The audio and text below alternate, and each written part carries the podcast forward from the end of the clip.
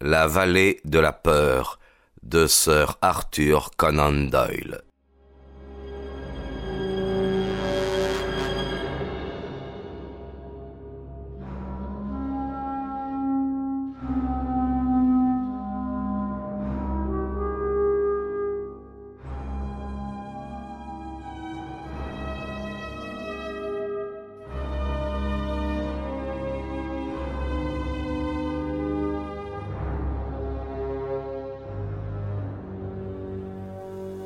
Chapitre 2 Le chef de corps MacMurdo était un homme qui ne pouvait pas passer inaperçu.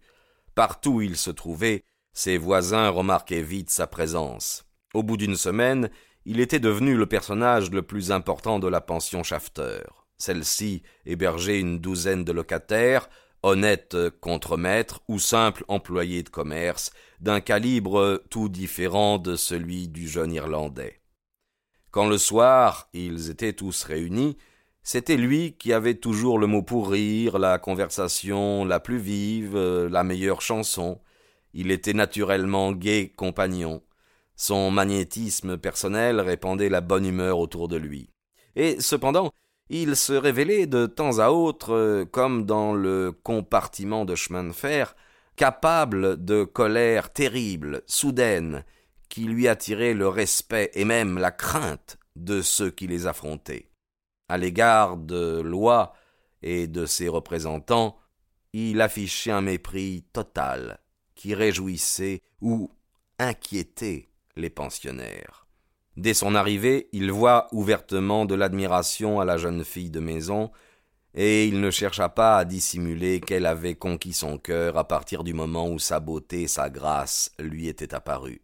Il n'avait rien d'un courtisan timide.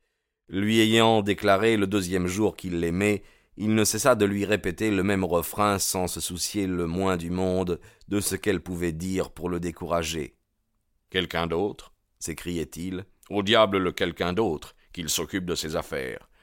Vais-je perdre la chance de ma vie et tous les désirs de mon cœur à cause de quelqu'un d'autre? Vous pouvez continuer à me dire non, Etty. Un jour viendra où vous me direz oui, et je suis assez jeune pour attendre. C'était un amoureux dangereux, avec sa faconde irlandaise et ses gentilles manières enjôleuses. Et puis il était auréolé du charme que diffuse l'aventure et le mystère, charme qui suscite l'intérêt et bientôt l'amour d'une femme. Il pouvait parler des douces vallées du Monagone, d'où il venait, de la belle île lointaine, des basses montagnes et des champs verts qui semblaient d'autant plus merveilleux que l'imagination les comparait avec ce lieu de crasse et de neige. D'autre part, il connaissait bien la vie dans les villages du Nord, à Détroit, dans les campements de coupeurs de bois du Michigan, à Buffalo et finalement à Chicago où il avait travaillé dans une scierie. Le romanesque surgirait ensuite, avec le sentiment que d'étranges choses lui étaient arrivées dans cette grande ville, si étrange, si secrète qu'il ne s'en expliquerait jamais. Il évoquait d'un air songeur et triste un brusque départ, une rupture de liens anciens, une fuite dans un monde mystérieux avec cette vallée lugubre pour aboutissement. Et-il l'écoutait Ses yeux noirs brillaient de pitié et de sympathie, deux qualités qui parfois se fondent rapidement pour faire de l'amour. Macmurdo avait obtenu un emploi provisoire de comptable, car il avait de l'instruction. Ce travail l'occupait presque toute la journée, et il n'avait pas encore trouvé l'occasion de se présenter à la loge de l'ordre ancien des hommes libres. Cette omission lui fut rappelée cependant par Mike Scanlan, le frère qu'il avait rencontré dans le train, et qui vint un soir à la pension Shafter. Scanlan était un petit bout d'homme nerveux aux yeux sombres et au profil coupant. Il parut content de le revoir. Après quelques gorgées de whisky, il aborda l'objet de sa visite. Dites, euh, McMurdo, je me rappelais euh, votre adresse, euh, c'est ce qui m'a encouragé à passer ici. Comment se fait-il que vous ne vous soyez pas encore présenté au chef de corps Tout simplement parce qu'il fallait que je cherche un emploi. J'ai été occupé. Débrouillez-vous pour trouver le temps d'aller voir McGinty. Bon Dieu, il faut que vous soyez fou pour n'être pas passé à la maison syndicale le lendemain matin du jour où vous êtes arrivé. Si vous faites des bêtises avec lui, euh, d'ailleurs, euh, vous ne devez pas faire de bêtises avec lui. Entendez-vous euh, C'est tout. Macmurdo parut surpris. Je suis depuis plus de deux ans un membre de la loge Scanlan, mais on ne m'avait jamais dit que ce genre d'obligation était si urgent. Ah, peut-être pas à Chicago. Ici, c'est la même société, voyons. La même Scanlan le regarda fixement. Il avait dans ses yeux une lueur sinistre. Pas la même Nous en reparlerons dans un mois. J'ai appris que vous aviez eu des mots avec les policiers euh, l'autre jour dans le train. Comment le savez-vous? Oh, ça circule. euh. Les choses euh, par ici circulent beaucoup pour le bien ou pour le mal. Eh bien oui, j'ai dit à ces flics ce que je pensais d'eux. Seigneur, vous serez un homme selon le cœur de McGinty. Pourquoi? Il déteste la police, lui aussi? Scanlan éclata de rire. Allez le voir, mon garçon, dit-il en se levant. Ce ne sera pas la police, mais vous qu'il détestera si vous le boudez plus longtemps. Suivez l'avis d'un ami. Allez-y tout de suite. Le hasard voulut que ce soir-là, Macmurdo eut une conversation d'un autre genre, mais plus pressante encore, qui le poussa dans la même direction. Peut-être affichait-il davantage ses attentions à l'égard d'Etty. Peut-être avait-elle fini par impressionner l'esprit lent du brave Suédois. Toujours est-il que le logeur invita le jeune homme à passer dans sa chambre et qu'il entra sans circonlocution dans le vif du sujet. J'ai l'impression, dit-il, que vous êtes en train de faire la cour à mon Etty. Est-ce exact ou bien est-ce que je me trompe C'est exact, répondit Macmurdo. Eh bien, je vais vous dire que vous perdez votre temps. Quelqu'un vous a devancé. Elle me l'a dit, oui. Vous pouvez être sûr qu'elle ne vous a pas menti. Mais vous a-t-elle dit qui c'était? Non. Je lui ai demandé, mais elle n'a pas voulu me le dire. Tiens, tiens, peut-être qu'elle ne voulait pas vous effrayer. M'effrayer? Macmurdo, à ce mot, prit feu. Eh oui, l'ami, vous n'auriez pas à rougir d'avoir peur de lui. C'est Eddie Baldwin. Et qui diable est ce Baldwin? L'un des patrons des éclaireurs. Les éclaireurs J'en ai déjà entendu parler. J'ai entendu prononcer le nom ici ou là, mais toujours à voix basse. De quoi avez-vous donc peur tant que vous êtes? Qui sont les éclaireurs? Instinctivement, le logeur baissa le ton. Les éclaireurs, dit-il, ce sont les membres de l'ordre ancien des hommes libres. Le jeune homme sursauta. Moi aussi, je suis un membre de l'ordre. Vous Jamais je ne vous aurais accepté chez moi si j'avais su, quand bien même vous m'auriez payé cent dollars par semaine. Mais qu'est-ce qui vous choque dans l'ordre? Il est pour l'entraide et la bonne camaraderie. Lisez le règlement. Peut-être ailleurs, mais pas ici. Qu'est-il donc ici? Une secte d'assassins, tout simplement. Macmurdo répliqua d'un rire incrédule. Comment pouvez-vous le prouver? Demanda-t-il. Le prouver Mais cinquante meurtres sont là pour le prouver. Tenez, il y a eu Milman, Van Sort, la famille Nicholson, et le vieux Monsieur Yam, et le petit Billy James, et tous les autres. le prouver, mais dans la vallée il n'existe pas un homme ou une femme qui l'ignore. Écoutez, dit sérieusement Macmurdo, je veux que vous retiriez ce que vous avez dit, ou alors que vous me l'expliquiez. Avant que je quitte cette chambre, vous ferez l'un ou l'autre. Mettez-vous à ma place. Me voici moi, étranger dans la ville. J'appartiens à une société dont je suis prêt à garantir l'honorabilité. Vous la trouverez partout dans les États-Unis, et partout honorable. Au moment où je compte me présenter ici à sa loge, voilà que vous me dites qu'elle est la même chose qu'une secte d'assassins qui s'appelle les éclaireurs. Je pense que vous devez ou des excuses ou une explication, monsieur Shafter. Euh, je ne peux que vous répéter ce que tout le monde dit. Les patrons de l'une sont les patrons de l'autre. Si vous faites du tort à l'une, c'est l'autre qui vous frappe. Nous en avons eu la preuve trop souvent. Des histoires, dit Macmurdo. Je veux de vraies preuves. Si vous restez quelque temps à Verbissa, vous aurez vos preuves. Mais j'oubliais que vous faisiez partie de leur bande. Bientôt, vous ne vaudrez pas plus cher que les autres. En attendant, vous chercherez ailleurs une pension, monsieur. Je ne peux pas vous garder chez moi. N'est-ce pas déjà assez désagréable que l'un d'eux vienne courtiser mon éti et que je n'ose pas le flanquer à la porte? Et il faudrait que j'en ai un autre comme pensionnaire. Je vous le dis, vous ne dormirez pas ici demain soir. Ainsi, Macmurdo se trouva condamné à un double bannissement, loin de sa chambre confortable et de la jeune fille qu'il aimait. Il alla trouver Etty dans le petit salon et il lui confia ses ennuis.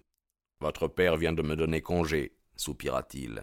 Je m'en ficherais bien s'il ne s'agissait que de ma chambre, mais pour tout dire, Etty, bien qu'il n'y ait qu'une semaine que je vous connaisse, vous êtes pour moi le souffle de la vie, et je ne pourrais vivre sans vous.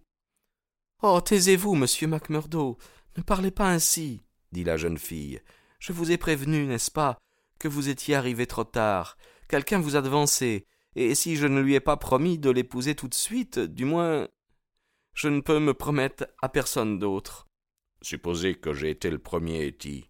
Aurais-je eu une chance? La jeune fille enfouit son visage entre ses mains. Je jure devant Dieu que j'aurais voulu que vous me parliez le premier sanglota-t-elle. Macmurdo tomba aussitôt à ses genoux. Pour l'amour de Dieu, Etty, ne vous laissez pas faire, s'écria-t-il. Ruineriez-vous votre vie et la mienne pour la bagatelle de cette promesse? Suivez votre cœur, je vous en conjure. C'est un guide meilleur que la promesse que vous avez donnée avant de savoir le sens des mots que vous prononciez. Il avait saisi les mains blanches d'Etty. Dites que vous serez à moi, et que nous ferons notre vie ensemble. Pas ici? Si, ici. Non, ah non, non, non, Jacques. Il l'enlaça. Elle ne se défendit pas. Ici, ce serait impossible. Mais ne pourriez-vous pas partir avec moi?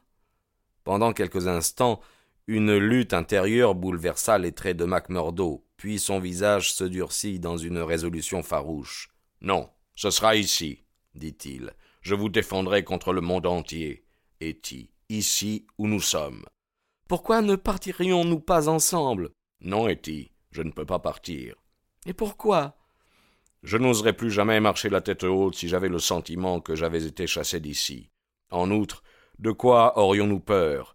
Ne sommes-nous pas des citoyens libres dans un pays libre? Si vous m'aimez, et si moi je vous aime, qui oserait s'interposer? Mais vous ne savez pas, Jacques. Vous êtes ici depuis trop peu de temps. Vous ne connaissez pas ce Baldwin, vous ne connaissez pas McGinty et ses éclaireurs? Non, non, je ne les connais pas, mais ils ne me font pas peur, et je ne crois pas en leur puissance, s'écria Macmurdo.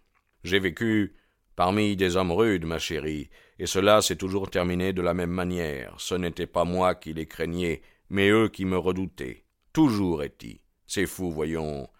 Si ces hommes, comme me l'a affirmé votre père, ont commis crime sur crime dans la vallée, et si tout le monde est au courant, comment se fait-il qu'il n'ait pas été traduit en justice? Répondez à cela, Etty. Parce que personne n'ose témoigner contre eux. Celui qui le ferait mourrait dans le mois, et aussi parce qu'ils ont toujours des hommes prêts à jurer que l'accusé se trouvait à milieu de la scène du crime. Mais sûrement, Jack, vous avez lu les journaux. On m'avait dit que toute la presse des États-Unis en parlait. J'avais bien lu les différents articles, c'est vrai, mais j'avais cru que c'était du roman. Peut-être ces éclaireurs ont-ils une raison valable pour agir ainsi. Peut-être leur a-t-on nui et n'ont-ils pas d'autre moyen de se défendre? Oh, Jack, je ne veux pas vous entendre parler ainsi. C'est comme cela qu'il parle, l'autre. Baldwin? Ah il parle comme cela, n'est-ce pas? Et c'est pourquoi je le déteste tant. Oh, Jacques, maintenant, je peux vous dire la vérité. Je le déteste de tout mon cœur, mais j'ai peur de lui. J'ai peur de lui pour moi-même, et par-dessus tout j'ai peur de lui pour mon père. Je sais qu'une catastrophe s'abattrait sur nous si j'osais dire tout haut ce que je ressens. Voilà pourquoi je l'ajourne avec des demi-promesses.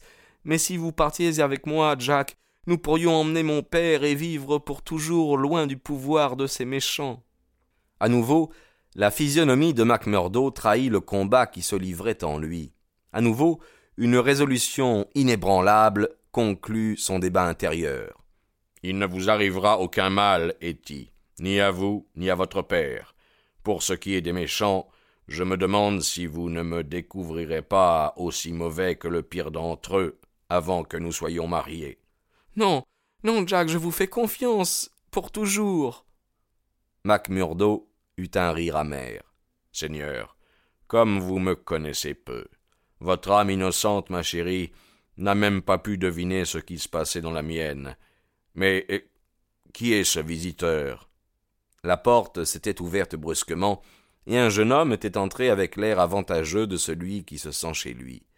Il était beau, élégant, il avait à peu près le même âge et la même taille que Macmurdo. Sous son chapeau de feutre noir à larges bords qu'il n'avait pas pris la peine d'enlever, il observait avec des yeux farouches le couple qui était assis auprès du poêle. Son ébusqué, son profil d'aigle, n'adoucissait pas l'expression de son regard. D'un bond, Etty s'était mise debout. Elle était plus que confuse, affolée. Je suis heureuse de vous voir, monsieur Baldwin, dit-elle. Vous arrivez plus tôt que je ne l'espérais. Asseyez-vous. Baldwin, main aux manches, fixait Macmurdo. Qui est celui-ci?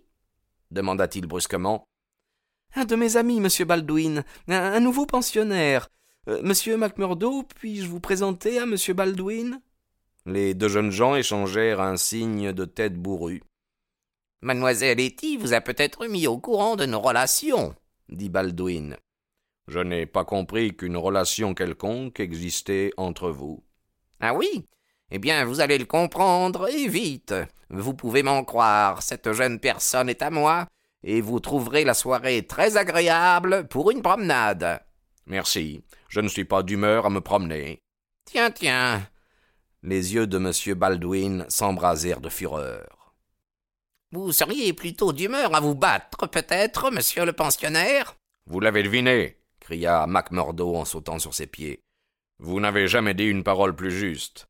Oh, pour l'amour de Dieu, Jack s'écria la pauvre Etty bouleversée. Oh, Jack, Jack Non, il va vous faire du mal Oh On l'appelle déjà Jack, paraît-il dit Baldwin.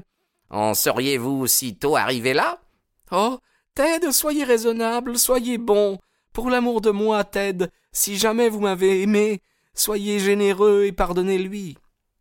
Je pense, Etty, dit tranquillement Macmurdo, que si vous nous laissiez entre nous, nous pourrions régler convenablement cette affaire, à moins que M. Baldwin vous ne préfériez faire un tour avec moi dans la rue. La soirée est belle, vous l'avez dit, et il y a un terrain approprié derrière le bloc voisin.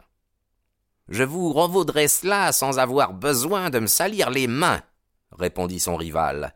Vous regretterez d'avoir posé le pied dans cette maison avant même que je me sois débarrassé de vous. Un tien vaut mieux que deux tu l'auras, s'écria Macmurdo.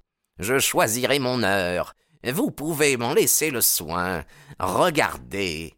Il releva sa manche et montra sur son avant-bras un signe particulier qui semblait avoir été imprimé au fer chaud. C'était un triangle dans un cercle.